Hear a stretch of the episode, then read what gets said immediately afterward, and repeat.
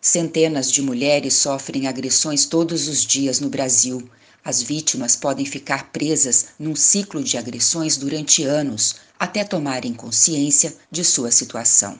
A coluna Precisamos Falar sobre Maria da Penha hoje fala sobre o ciclo que identifica padrões abusivos em uma relação afetiva. Precisamos falar sobre Maria da Penha. Viver sem violência é direito de todas as mulheres. Coluna produzida e apresentada pela advogada Eliane Patrícia Araújo. Hoje vamos falar sobre o ciclo da violência.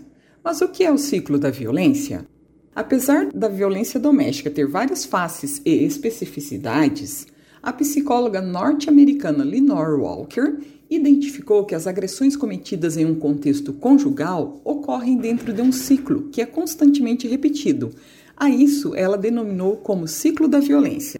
Compreender o ciclo da violência ajuda a entender a dinâmica das relações violentas e a dificuldade da mulher de sair dessa situação.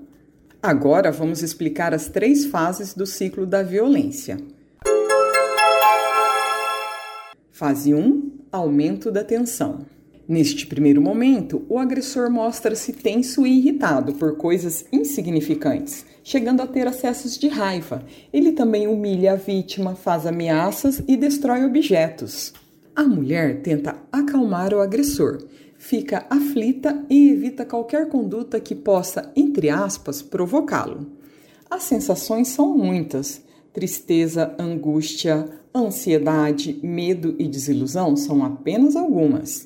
Em geral, a vítima tende a negar que isso está acontecendo com ela, esconde os fatos das demais pessoas e muitas vezes acha que fez algo de errado para justificar o comportamento violento do agressor ou que ele teve um dia de trabalho ruim, por exemplo.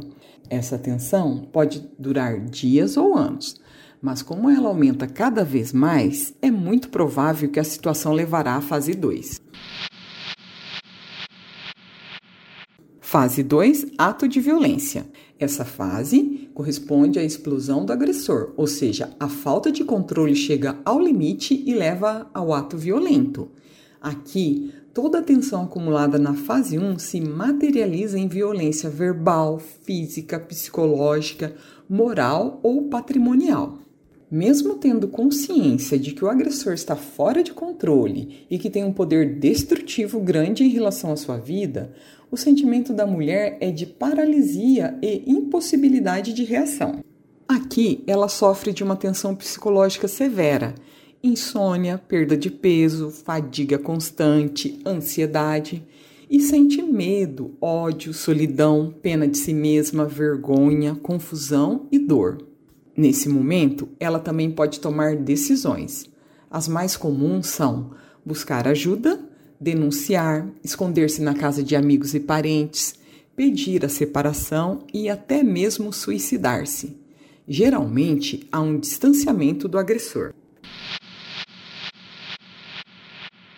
Fase 3: Arrependimento e comportamento carinhoso. Também conhecida como lua de mel, esta fase se caracteriza pelo arrependimento do agressor, que se torna amável para conseguir a reconciliação. A mulher se sente confusa e pressionada a manter seu relacionamento diante da sociedade, sobretudo quando o casal tem filhos.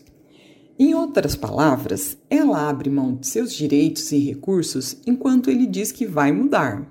Há um período relativamente calmo em que a mulher se sente feliz por constatar os esforços e as mudanças de atitude, lembrando também os momentos bons que tiveram juntos. Como há demonstração de remorso, ela se sente responsável por ele, o que estreita a relação de dependência entre vítima e agressor. Um misto de medo, confusão, culpa e ilusão fazem parte dos sentimentos da mulher. Por fim, a tensão volta e com ela as agressões da fase 1. É preciso quebrar esse ciclo. A Lei Maria da Penha está ao lado das mulheres para isso. As mulheres que sofrem violência não falam sobre o problema por um misto de sentimentos: vergonha, medo, constrangimento. Os agressores, por sua vez, não raro, constroem uma alta imagem de parceiros perfeitos e de bons pais, dificultando a revelação da violência pela mulher. Por isso, é inaceitável a ideia de que a mulher permanece na relação violenta por gostar de apanhar. Lembre-se que a mulher está sofrendo violência de uma pessoa muito próxima e com quem ela tem laços afetivos. Cada mulher tem o seu tempo, mas fica mais fácil romper esse ciclo quando ela tem apoio de alguém. Nunca deixe de subestimar uma ameaça. Se achar que está em perigo, a mulher deve procurar ajuda e pedir proteção imediatamente. Porém, nada é simples ou fácil porque a mulher vai levar em conta vários fatores antes de denunciar, como, por exemplo, ela pode ter uma dependência financeira do agressor ou temer pelos filhos. Não basta apenas estimular a mulher a denunciar. A mulher vai pensar: eu denuncio e aí? O que, que vai acontecer depois? Há muitas campanhas com o lema denuncie, mas 60% das mulheres têm medo de denunciar. Então, é preciso todo um trabalho da rede de apoio para que a mulher sinta segurança para denunciar.